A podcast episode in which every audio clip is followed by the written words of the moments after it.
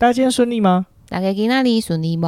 我是静红，我是乔丹，这里是庭院上的故事，那些离我们好远又好近的事。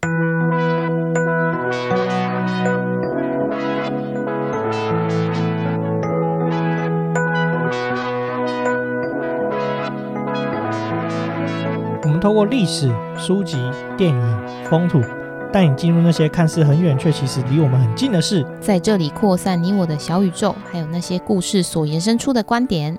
本节目透过 First Story Studio 上传，Google 搜寻 First Story 了解更多。我们又回来啦！终于，我们今天又回到我们熟悉的地点，用我自己的录音机来录音了。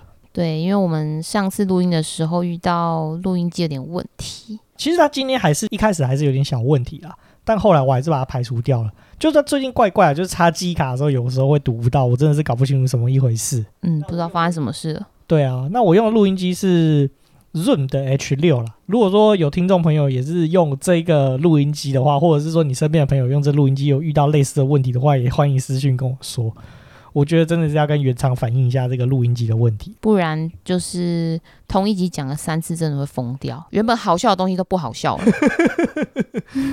重点是我们上一集还特地为了这个听众的留言，我们还做了一个 ASMR。我们有买可乐，对，但是重录的时候就没办法，因为可乐的开罐声不能重来，而且我们不能再喝可乐，再喝下去我们越喝越胖，太胖了。尤其现在的。就是台北的状况也不是很好，因为我们刚好录音的这天是台北宣布第三级警戒的第二天。我快疯掉了，因为我不能去健身房，我觉得我快胖成跟一颗球一样了。我也不能去健身房，我超可怜的。好啦，大家都一样啦，尽量大家宅在家，宅在家里可以拯救台湾。对啊，现在能靠宅在家里就可以拯救世界的机会，其实不多见了。大家应该有看到一些梗图，就是宅在家里啊，躺在床上啊，然后会被说什么啊，怎么那么懒啊，阿宅啊，然后现在就没有，现在是抗疫英雄。现在你是躺在家里，真的就是英雄，你到处拉拉手，还要被大家干掉。也，我们也在这里呼吁大家，如果说你真的要出门，你真的是要全程佩戴口罩，也尽可能是不要把口罩拉下来做别的事情。大家也不要抢着一窝蜂，就是要去抢物资什么。其实我觉得物资都是够用，反而这样子更危险。大家就冲进去大卖场里面买东西，其实是非常可怕的一件事情。因为在未知的感染源还没有被找出来之前，跑去贸然这样冲去买东西，其实风险反而是更高的。因为那个也是一种群聚。讲到这个的话，就是不得不说，我们就去了某个卖场。某个知名美式卖场吗？对，没错。这样一说，大家都知道，因为也只有那一个。那个卖场我觉得很神奇。我们那时候会去，是因为接到算是亲戚的电话，跟我说：“哎，现在卖场没什么人呢，其实很安全，你要不要趁现在来买东西？别的地方不是都买不到啊？刚好看一看家里有一些物资，确实是需要再做一些补充的情况啊，而且。”你从下礼拜开始就是 work from home 嘛，对不对？对啊，我觉得真的是很怕又胖起来，因为其实我这边的那个工作是用远端的那个 VPN 连到公司电脑去作业，但有时候 VPN 可能不稳，会断掉或者是会宕机，那就变成说什么事情都不能做的情况下，就是一直想吃东西，因为在家里就是想要开冰箱啊，你不会吗？会啦，去年的时候 work from home 的时候真的蛮快乐的，我记得八点半上班，我睡到八点半才打卡。哦，这倒是，我觉得呃，work from home 还有另一个好处就是，我可以不用化妆，也不用想要穿什么，哎，我真的可以直接睡到八点呢，真的很棒哎，就是睡到快要接近上班才起来。嗯，反正你只要时间一到，就准时开机，然后做该做的事就好了。对啊，没错，像我们公司的话，到目前还没有宣布啦，我是希望赶快可以有下一步的动作。哦，你们真的跟别人比较不一样，啊，真的很晚呢，啊，可能到最后一刻才会宣布吧。就日本公司。动作总是比较慢一点嘛，嗯哼哼，对啊，就是在耐心等候。对啊，那既然刚刚都有提到说，就是但请大家不要到处跑啊，所以说就大家就留在家里看看 Netflix 啊，看看影集啊什么的。那其实我们最近也看了一个影集啊，原本我们一开始是想要等到这个影集结束之后再来看，因为一开始他在宣传阶段广告就打得非常非常的大，我们就很期待，而且我们怕我们一看就停不下来。也是因为疫情的关系，所以我们哪都去不了，所以我们只好在家看这个影集。那真的确实，他演到一半，我们也是跟着一路看到一半，就是完全没有办法停下来。真的太好看了，就是有把那种台湾刁民的各种嘴脸演出来。对，还有这个职业的困境啊，我想大家都应该猜到是什么戏了，《火神的眼泪》。我们不是看了四集吗？第五集我就说明天再看，你就不硬要，然后就是要把它看完，因为很好看呐、啊。反正放假又没差，对啊，这个戏真的是非常非常的好看，而且非常非常的写实啊。就是以前其实也有看到一些报道，就是写出消防员的困境啊，还有就是他们消防衣不够的问题啊，等等这方面的东西，其实戏里面都有写到了。几年前不是有那个中立外劳大火事件？没错。就是提到说消防员的设备不充足这件事情，其实在这个戏里面有提到。而且你看这出戏的时候，你会越看越生气，你就会觉得说很多事情，很多人的嘴脸真的是非常非常的可恶。事情没有发生的时候都一副无所谓，但是事情发生的时候就一直找战犯，那种感觉其实非常差劲。你心中有一种很难过，可是又很愤怒的感觉。嗯，我觉得回归一句话，就是说尊重专业啦，就不会衍生出那么多额外的问题。对啊，再回归到这一次这个。疫情的状况也是一样，请大家都要尊重专业，也不要再乱发一些谣言啊、留言什么的。没错，我觉得这个时间点就是大家遵照政府中就中央政府的防疫政策，很快我们就能够在餐厅里面谈笑风生，然后搞群聚。我也好想要再吃，而且尤其是我们接下来要讲的内容，就是跟吃的东西有关系，就更难过，就越讲越难过。没关系啊，我觉得现在就是先先开好名单，等到回到正常生活的时候，想要吃什么就去吃。没错，好了，终于要进入我们今天的正题了。我们今天的正题其实是要延续上一次我们卖关子的部分。上一集我们内容有提到《再会吧北投》这出戏，我们就有聊了一下说《再会吧北投》这出戏的一些内容啊等等的东西，还有在它的当时的时空背景，就是因为这出《再会吧北投》这出戏其实有提到说北投以前是非常非常繁华的一个地方，它从日本时代一路繁华繁华到战后，那在战后的时候又衍生出原本只有以前在日本时代是只有泡温泉的这种文化，还有一些呃有艺妓啊这样 happy happy 这样子。那在战后的时候，又衍生出了更多的东西，比如说像是有有粉味的地方，就是有色情行业，嗯，性产业，对，让北投又更蓬勃的发展。在那个时间点的话，除了北投更蓬勃的性产业的话，那个时候美国也打一场越战，打越战的士兵就来到台湾，也在帮助了这个整个北投又更蓬勃的发展。除了这一部分以外呢，这一集我们终于要进入另外一个重点了。在《再会吧北投》这出戏里面，其实有提到说，除了这个性产业的部分呢，它有很大的一部分就是性产业就一定会有饭店啊、房间之类的地方。那其实酒客那个时候呢，不只有提供性产业的服务，那时候在北投这个地方也有也有很多那种达官显贵会来到北投来谈生意啊等等这方面的呃需求，那就衍生出了就是要吃饭的文化，还有炒热气氛。对，炒热气氛，所以说就有另外一个职业叫做拿卡西。那我们就来。谈谈呢，这个那卡西跟酒家菜到底是怎么发展？首先，我们先来谈谈说，为什么北投会发展出这种这个酒家菜啊，还有那卡西嘛？我们刚刚在上一集的时候，其实就有提到啊，就是北国美国那个时候打一场越战嘛，北投这个地方呢蓬勃发展，就是除了本来的达官显贵跟美国大兵以外呢，那时候北投其实也吸引到蛮多日本观光客啊，甚至就是你知道台湾那个时候水果其实是有出就已经有在开始在出口到日本去了。所以说那个时候的农民呢，就是为了招待那些日本贸易商，所以说也跟着他们一起到北投这种泡温泉啊，所以让北投又更蓬勃的发展了。另外一部分是观光客啊，听说啊，这是我找到一个算是有点野史的资料吧，就大家听听就好。在一九六零年代的时候啊，就是日本那个观光客来到台湾的那个标准的观光路线是这样子：降落到松山机场，然后去市里，然后沿着仰德大道去阳明山，然后去完阳明山之后呢，去阳明山。下来之后呢，就是去北投的泉源路，然后再来泡温泉，一路到新北投。所以说那时候北投又更蓬勃的发展嘛。我们刚刚有提到嘛，就是台湾这这种巨甲巨富啊等等，就是也是会在这个北投谈生意啊。既然谈生意的话，那就要应酬，应酬就需要娱乐跟吃饭。所以说，在这个那卡西跟酒家菜，其实就在这个六零年跟八零年代之下，就是这样子发扬光大了。那我们先来聊聊这个纳卡西啊，你知道纳卡西是什么样的东西吗？就是我觉得概念有点像行走的乐团，对啊，而且他那个歌我不知道为什么，就是那个纳卡西一唱你就知道那个叫纳卡西，就他好像不会唱一些很飞旋的歌，对不对？那个风格有点像是日本演歌，对，有一本有一点像日本演歌，然后也有一部分就是有一种台语歌，然后就有一种哭腔哭调的那种感觉，多以悲情的。呃，就是歌词内容多是一些悲情的那种情绪。对啊，大部分是这样子啊。那那卡西其实就是源自于一种日本的这个卖唱模式啊，那其实就是日文的一个音译啦。那它的意思其实就是指的说，就是卖唱者像水一般的流动啦。那为什么会这样说呢？其实因为那时候北投的状况是这样子的，就是有非常非常多的饭店嘛，对不对？对。或旅社啊等等的，那就会有餐厅嘛。那餐厅的话，那在餐厅里面就大家需要娱乐。那所以说呢，这个拿卡西的这个人呢，就会沿着各个饭店啊，或者是各个旅社后夜总会之间呢，就是替个人这种伴奏啊，接受客人点歌的服务啦。所以说，他就其实就像一直这样子穿着流动的感觉。且我有查到资料，就是说，那卡西他们的这一个呃，应该说这这个组合的团员必须要会至少一两千首的歌曲，要能够随时接受客人的点歌。他要在短短的几分钟之间就要准备好乐谱，然后随时可以做好演唱的准备。对啊，超厉害，就有点像是我们去餐厅，然后去那个有现场演唱的那种。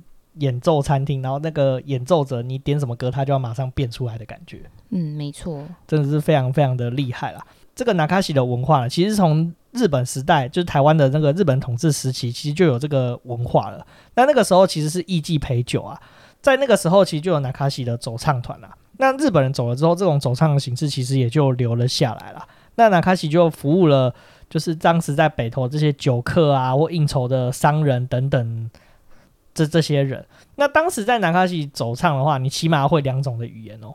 就除了你刚刚提到，就是马上要变出歌以外呢，他其实还要会至少两种以上语言的歌。嗯、例如说，基本款的就是呃最基本的就是日语跟台语吧，就是日语跟台语。不过我听说还有粤语，然后英语也要会。对，也要会啊，因为也有那些美国人嘛。哦，也是啊。不过我觉得美国应该比较少，像会喜欢拿卡西的，应该都是日本人或者是台湾人居多，就是台湾的有钱好野人。嗯，没错。对啊，就是左拥右抱又听歌，感觉很快乐。这个情境其实我还蛮能够想象的啊，因为在我以前前一份工作的时候，就是晚上比较常去应酬。那确实应酬完结束之后，还会去刷团去 KTV 啦。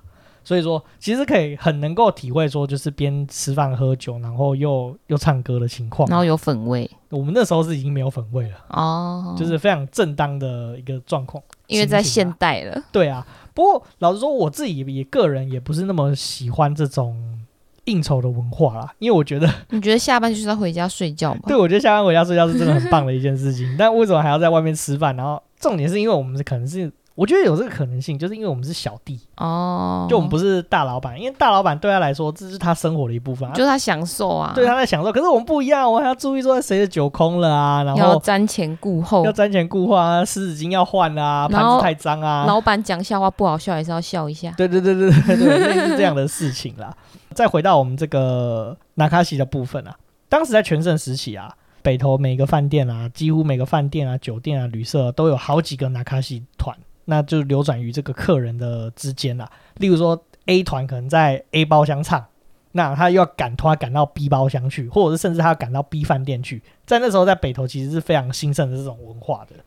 而且当时也是有一些拿卡西的团是预备的，就是说你可能没有接到 case，但是你是要保持着随时待命的状态，因为如果说哪间呃酒家有需要你的话，你就要随时过去。而且他们他们的移动是当时是由。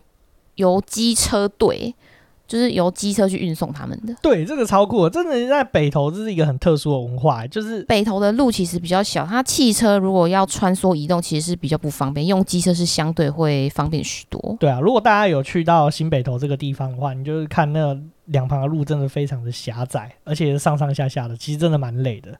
而且好像不止运送这些拿卡西的这个团员团员以外，他也提供很多服务。诶，我听我有看到资料是很有趣哦。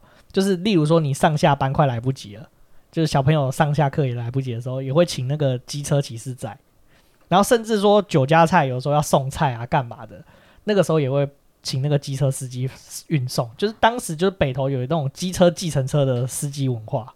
那你说这个会不会是最早期的 Foodpanda？就是最早期的 Foodpanda 哦，所以这一个概念早就有啦。台湾领先世界四十年，啊、没错。再来聊聊说，既然讲到那卡西了吧，我想大家应该都有听过现在线上一些台语歌手，其实小时候他们都是唱那卡西走唱出身的，哦，嗯，从那边出道的。对，我们就举几个有名的例子啊，江蕙就是我们的二姐，二姐，台语天后，台语天后中的天后，现在已经不唱了。二姐，对，就是我发现我们爸妈的这一辈四五年级生好像真的都很喜欢她。对啊，就是。基本上他的演唱会的票也是非常难买到，就秒杀。对啊，我爸妈那时候我想帮我爸妈买，但是就是买不到。哦，太困难了。对，但是还有，既然提到江蕙了，那就要提到他妹妹江淑娜，其实也是拿卡西出来的。那另外一个我也很惊讶，我是查资料才知道说，原来他以前也是唱拿卡西的，就是黄乙玲。哦，其实我还蛮喜欢他的歌，我也是觉得他的，他的台语歌也是那种悲情，但是路线跟江蕙好像不太一样。对啊，对啊，就是他们那些人的歌的调调，就感觉就是很那卡西。再来就是讲到那卡西的一个编制啊，你知道那卡西原本的一开始的编制其实很简陋嘛？哦，你说就两个人，一个人唱歌，一个人演奏乐器嘛？对啊，对啊，后来才有发展出比较大型的乐队啊，比如说有人还可以吹萨克斯风啊，有些人就是电子琴啊，像金门王李炳辉那样子的路线，嗯、对，就是手风琴什么的。最早期好像是用日本的一个乐器叫做三味线，就是一个比较简单的弦乐器来演奏。对啊，对啊，然后最后才慢慢演变成西洋乐器，就像刚静红说的萨克斯风，然后。后期也有加入一些电吉他，然后电子琴，真的是蛮不错。其实这个东西有点可惜耶，就是没有蓬勃发展，不然其实搞不好跟欧美一样，就跟爵士乐成为一个世界非常知名的音乐。对耶，其实我觉得这蛮像可以发展成台版的爵士乐，就是那个演奏的形式。对啊，而且我记得爵士乐不是也是黑人，然后在那个算是。嗯，小餐厅对，旅馆饭店，然后提供演奏的服务，哦、然后后来就衍生出慢慢蓬勃发展起来的。哦、其实好像南卡西也是有点这样的形式。对呀、啊，但不知道为什么后来没有这样子被延续下去。其实我觉得有一个可能性啊，我觉得我们后面结尾的时候可能会带到这个可能性，是为什么纳卡西没有蓬勃的出现在大众眼前的原因之一。嗯，那就等等再说。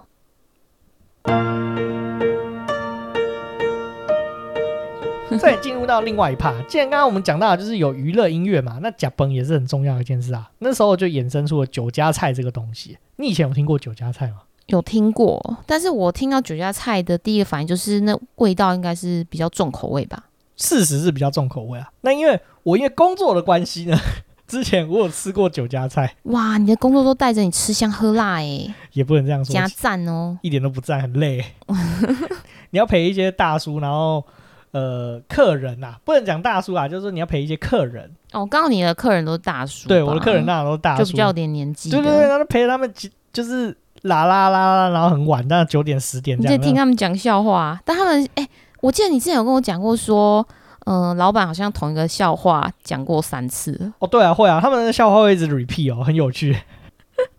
就你明明就是跟他们不同天吃饭，但是哎、欸，这个好像上一场有讲过哦。没错，对。这刚好因为工作的关系，有吃过一间很有名的酒家菜餐厅啊，叫睡满台菜。在哪里？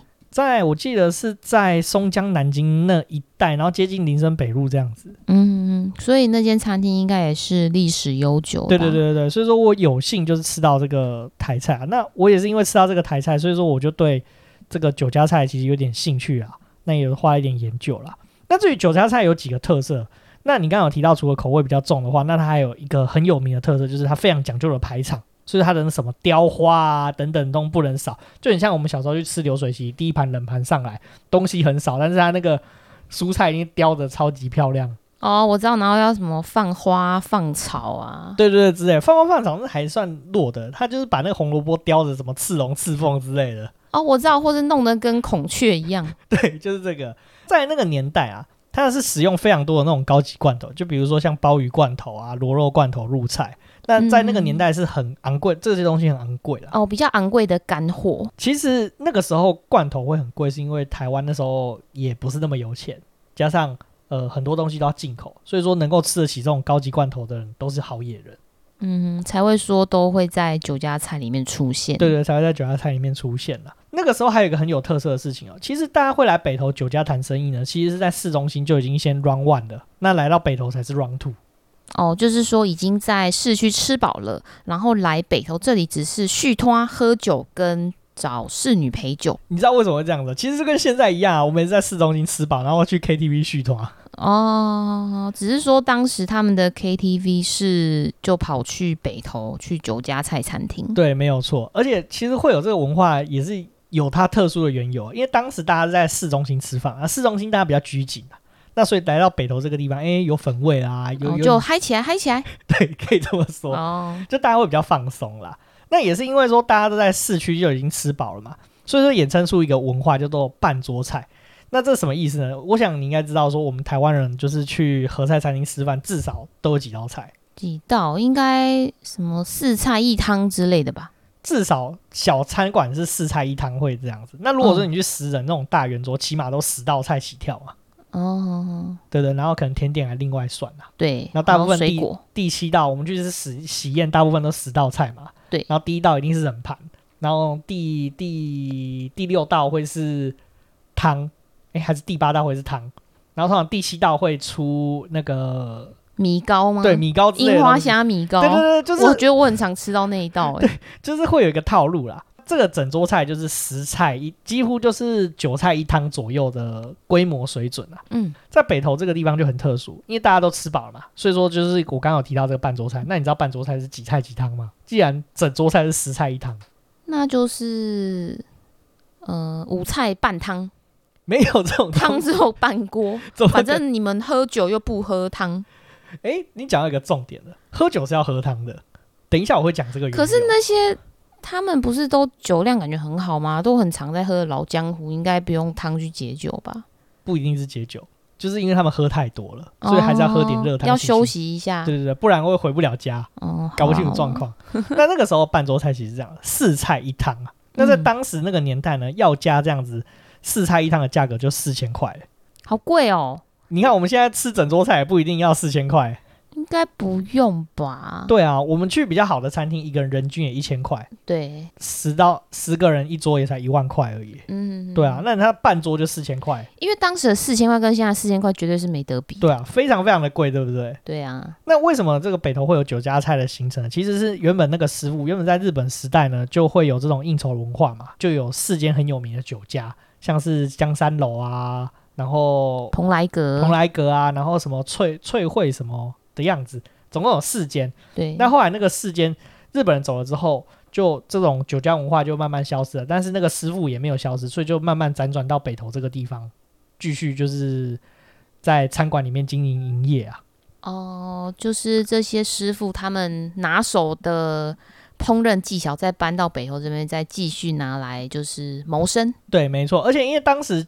国民党有一些规定啊，所以经营酒家要课很重的税，可是旅社不用，所以说那些人就躲在这个北投当地的旅社里面。哦，你说的这个国民党这个规定我知道，因为他们那时候来是希望国民简朴，然后如果你要做这种很奢侈、就黑花的活动，你需要缴很重的税。那反观那时候杀人魔王吃的东西啊，别说了，只许州官放火，不许百姓点灯，真的是很黑啊。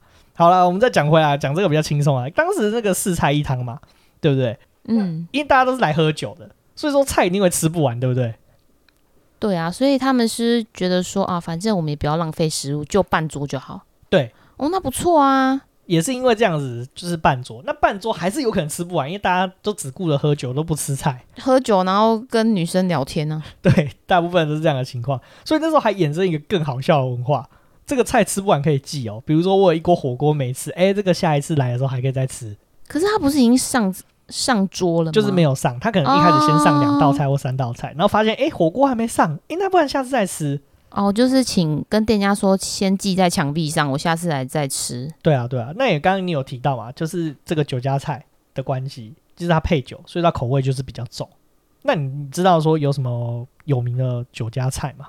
哦，我听过，就是鱿鱼螺肉蒜，对对，鱿鱼雷霸笋，鱿鱼雷霸蒜，哦是蒜哦，对，鱿鱼雷霸蒜。好，然后还有就是炸的吧，炸的应该是很多，哦、炸的三层肉，好像有这道菜，哦，对，炸三层肉。那比较有名的就是你刚刚提到的这个鱿鱼雷霸蒜，然后还有排骨酥。那其实排骨酥其实有一点介于所谓的。酒家菜，那也有一部分人说它是阿夏菜、阿瑟菜。排骨酥好像现在夜市也有哎、欸，对啊你，你知道吗？我知道啊，哦、但是如果说你有吃过真正的老台菜餐厅的排骨酥，你就觉得说夜市卖的那些东西真的是垃圾。你又在人身攻击了，就是应该是路线也不太一样吧？对啦，可以这么说啦，不要说人家垃圾，就是那个口味真的差非常非常多。那个我吃过的那个台菜餐厅的排骨酥。非常非常的好吃啊！那刚刚有讲到这个阿夏菜啊，阿夏菜其实就是以前古代的有钱人家就叫阿霞，有钱人家的少爷就叫阿霞。哦，我看过电视剧，他会说什么呃，丢阿霞，单阿霞。对，那就是。然后通常他们都把阿霞演的就是很猪哥。然后要就是可能去到一个，就是看到那种呃贫苦人家的女儿，刚好女儿长得很正，然后他就会想办法就是得到那个女神。对，可以这么说，就是把阿霞演的很坏。没错，可以这么说。那排骨酥其实也是当时的那个酒家菜之一啦。嗯，所以阿霞都吃那个吗？对，阿霞都吃那个。哦、嗯，而且他那个排骨超大根，我吃过一次。是肉没肉比较少吗？肉没有比较少，你就把它想象成是烤乐排，然后只是变成炸的，哦、然后一整条。我就在想是不是像猪乐排的概念。对哦，下次有机会我们再去吃吃看好了。嗯，好啊，那还是要等那个疫情结束，疫情缓和。会讲到排骨酥那么兴奋，是因为说，其实你不是知不知道有一间米其林一星餐厅叫做金蓬莱，在天母。哦、呃，有，好像上次有经过，但我没有吃过。那那间餐厅最有名的特色就是它有排骨酥，它的排骨酥是它的招牌。这间金蓬莱餐厅其实就是跟着北投酒家一起成长的餐厅，到现在已经是第三代经营了。嗯，那很不容易耶。对，那一开始的话，他们这间金蓬莱餐厅的话，最一开始叫做蓬莱旅社。哎，你看，旅社出现了，以前北投就是旅社在经营这些事情。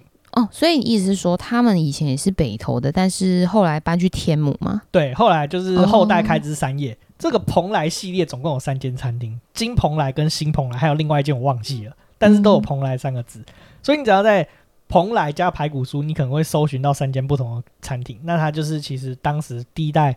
老板的后代出来衍生分家出来开了三间餐厅，嗯，那我觉得也可以去尝试哦。那除了刚刚讲的这两道菜，还有这个什么蜂蜜蜂蜜路易士牌，其实也都是很有名的酒家菜。为什么听起来很阳明？其实就是阳明啊，当时就是不能吃到真的洋式的东西，所以说当时的那个酒家菜的厨师就非常非常的厉害，他们就想办法变出一些很有趣的菜色。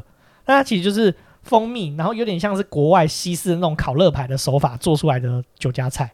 那那不就跟什么吐司要加法式吐司的那意思一样？对，有点类似哦，就是要增添一种异国情调。对对对对，那口味上也跟传统的台菜其实差异比较大的。嗯，很酷吧？混血菜吧？对啊对啊。那其实我会对这个酒家菜这个主题这么有兴趣，那是因为说我以前有看过一本书啦，就是一个黄婉玲老师，那本身是台南的阿霞，就是他们家族是台南的后雅郎。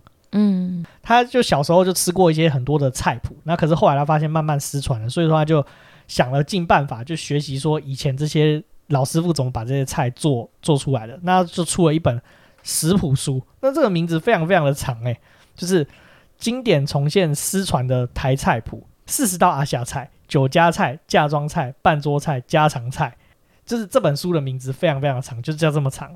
所以里面它有很详细的步骤，示范这些菜色的料理方式，对没错，而且它还介绍一些背景，所以说我才知道说有那个四大酒楼，然后哦，它其实就是酒家菜最早的起源。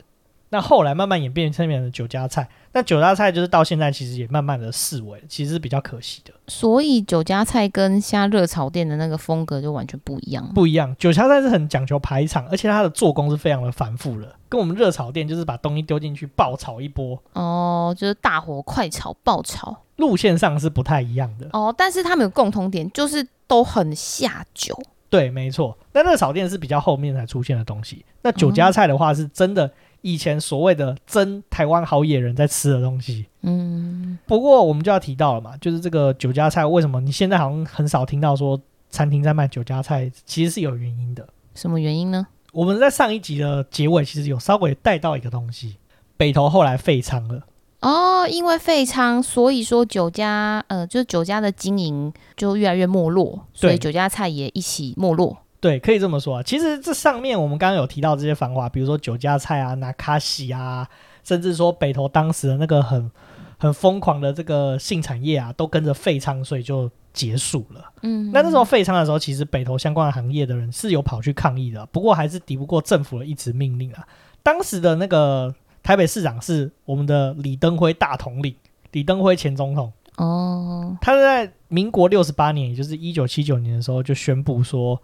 台北就是北投这个地方要废厂啦。那当时其实废娼其实是一个很重要压垮这些北投繁荣的一个稻草。另外一个原因是因为当时台北市区其实也慢慢有很多的新饭店开始盖了起来啦。当时北投这些酒家啊，或者是呃旅社啊，其实它的环境并不是这么的好，设备也不是那么新颖，就是大家就凑合着用。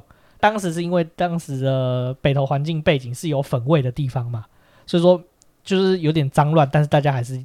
会去消费一样哦，我懂，就意思是说，主要是去有粉味，然后这个气氛，那设备环境没那么好的话，那大家也就可以将就。但因为它被废弃了之后，那环境也没有像市区的新饭店那么好，那也就被比了下去，才会没落。就是，而且当时还有一个新东西出现了，就是卡拉 OK 出现。哦，你说投币式的吗？类似啊，或者就是有卡拉 OK 店也出现了，那就不、嗯、就不用说，就有人在那边现场演唱啊，现场演唱成本比较高诶、欸。哦，你说卡拉 OK，我可以分享一件很有趣的事情，因为我我的阿嬷她已经去世，她是民国十五年出生，她就是受过日本教育的那一代的人。然后他其实他到大概七十七十几岁的时候，他都还是很很喜欢唱日本演歌。然后他就会去圆环那一带，就是有专门可以唱卡拉 OK 的店。然后他每次回来，他都会带两片 CD，他就会跟我炫耀，他就说：“哦，这是我今天去录音。”他用台语讲，他说：“哦，这是我今天去录音回来的。”然后他就放给我听。然后放给我听之后，真的是有录他的声音，然后演歌的画面。然后他唱到中间间奏的时候。还会有人拍手，然后他还会说谢谢谢谢谢谢，超有趣的。而且我阿妈每次回来，她都兴高采烈，然后都带很多零食给我。这个东西不知道现在还在不在？对啊，我可能可能需要查一下哦，因为这个也大概是十年前的事，诶，十到十五年之前的事情，很久了。那其实再会吧，北投其实也有提到这一段，就是为什么应该说不能说为什么是中剧情到后半段有提到说。别有天温泉有经历转型这件事情，他有偷偷的偷渡一点点那时候废仓的时空背景，你记得吗？嗯，你可以多提示一点吗？就是男女主角不是后来原本说要下海嘛，后来没有下海成功。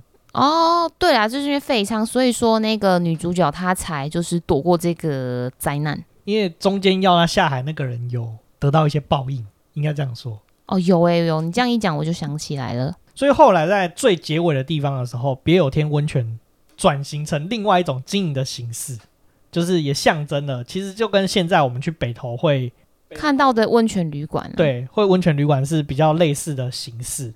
哦，就是也剧中的别有天温泉旅馆也转型了。所以那个时候，其实这整出戏其实就是完完全全体现的，就是北投怎么起来的，怎么繁华的。到北投怎么没落的这个整体的故事，带到现况，对，又带到一些现在的现况了。那我们是非常非常的喜欢啦。最后的话，其实这我们其实也讲的差不多，就是关于酒家菜啊，还有这个那卡西的部分，我们其实讲的差不多。还有跟上一集的整个呃北投是怎么发迹的啊，又没落又怎么再再起啊？其实现在北投我们现在还是蛮常去泡温泉的，对不对？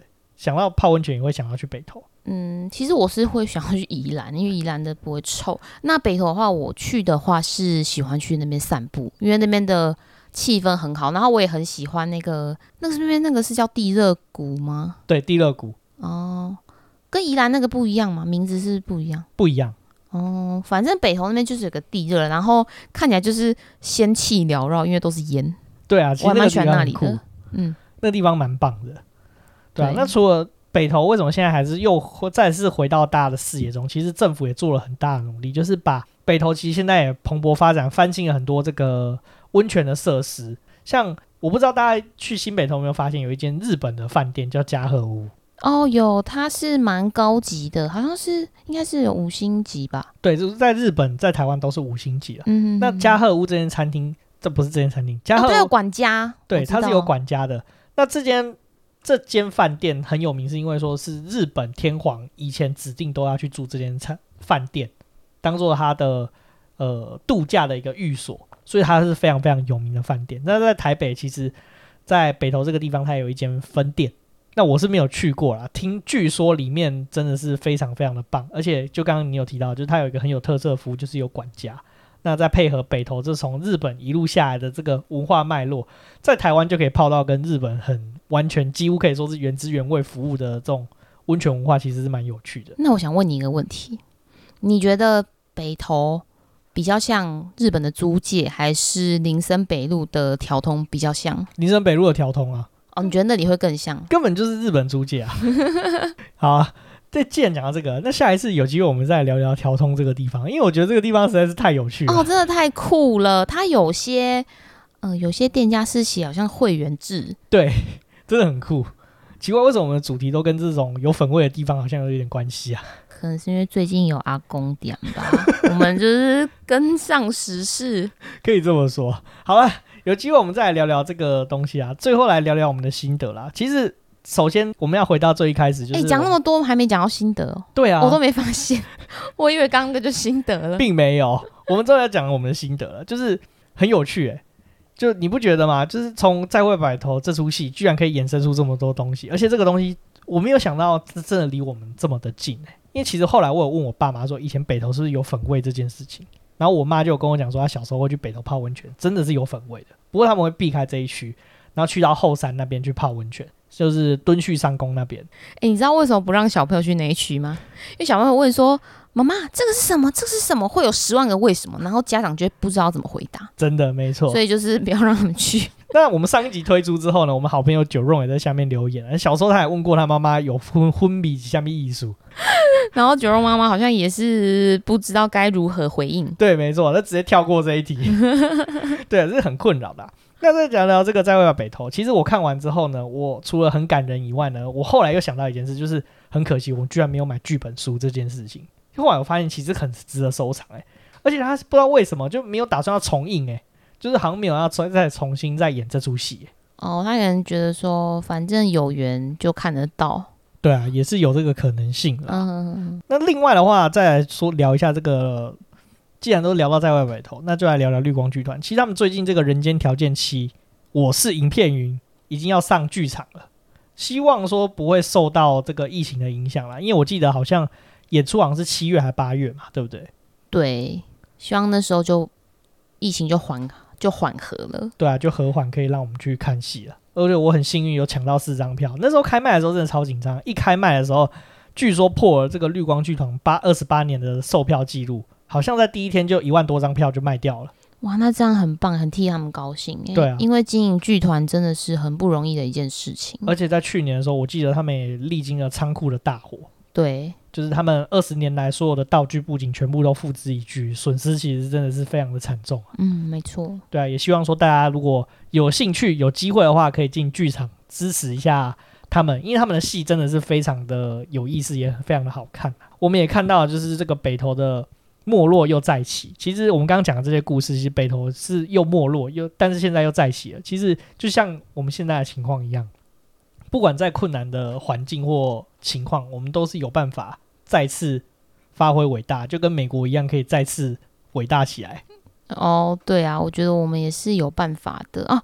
你说到这个没落的事情，我想到我们参加那个呃，Meet Up Formosa 的那个有提到西区门户计划这件事情。对。就是以前早期一开始不是说，呃，西门町西区就是比较繁华，然后东区没什么人，然后到了近代，东区很多人，信义区东区很多人，那西门町啊，就是台北的西区没什么人，那台就是市政府又又筹备了一个西区门户计划。对啊，就是哪里没落就帮哪里，其实政府也是不错啦。对啊，但是会不会到时候西区又繁荣了，就是搞一个东区再繁华计划？对，因为东区其实我们现在过去啊，发现还蛮多一楼的店家都是代租的情况。最后的最后呢，我们再来聊聊这个南卡西跟酒家菜的没落啦，是有点可惜的。其实就刚刚我们有提到嘛，就是说他们环境不佳，所以导致这些东西就慢慢的没落。如果当时呢，粉味离开了北投这个地方，当时的这些旅社啊，或者是餐馆有在重新的。赶快的再重新振作起来，然后、哦、你说可能有翻新、有整修，对，那或许纳卡西这个文化到现在或许是成为我们生活中非常非常重要的一部分。然后去吃酒家菜会成为一个跟以前那个印象比较不一样的感觉，就是说好像是吃一个很特殊的一个派系的料理，就不会像现在就是好像有点没落，就是没有吃过所谓的酒家菜。其实像我们现在小朋友几乎根本没有机会吃什么流鱼雷霸爽啊。因为也找不到啊，对啊，不太好找啦。嗯，这台菜餐厅里面多少还是会卖，可是你要找到像当时那种酒家菜那种很正统的的做法，可能这种餐馆可能慢慢的比较少，也比较凋零，我觉得是比较可惜的。嗯，没错。错。好了，那我们今天洋洋洒洒也讲了一大堆。我其实没有讲到今天会讲这么多，原本以为这一集可能短短的，可能二十分钟就结束了。没办法，我们太会延伸了。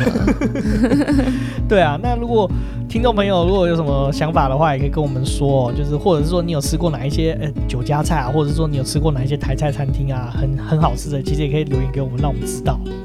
对，我们决定疫情结束之后，我想要去吃那个天母的蓬莱阁。对，但好像也不是说吃就吃得到，也要订得到。对，要订。拿起你的电话。好，这种粽子大人就交给我了。好。好，那我们今天就差不多讲到这边喽。如果喜欢我们节目的朋友，请到 Apple Podcast 或者是任何的地方帮我们打新评分、加留言，并且分享给你所有的朋友。也请追踪我们的 IG 账号是 Story on the Yard，可以在放大镜搜寻庭院上的故事。那我们 IG 的话，会有我们一些生活动态啊、Podcast 推荐啊、书籍影集的推荐，以及我们一些有的没的的乱七八糟的分享。那目前的话，有 First Story 的技术支援，我们有提供语音留言的服务。那有任何形式的留言，我们都会在节目上面一并回复哦。那我们就下次见喽，拜拜拜。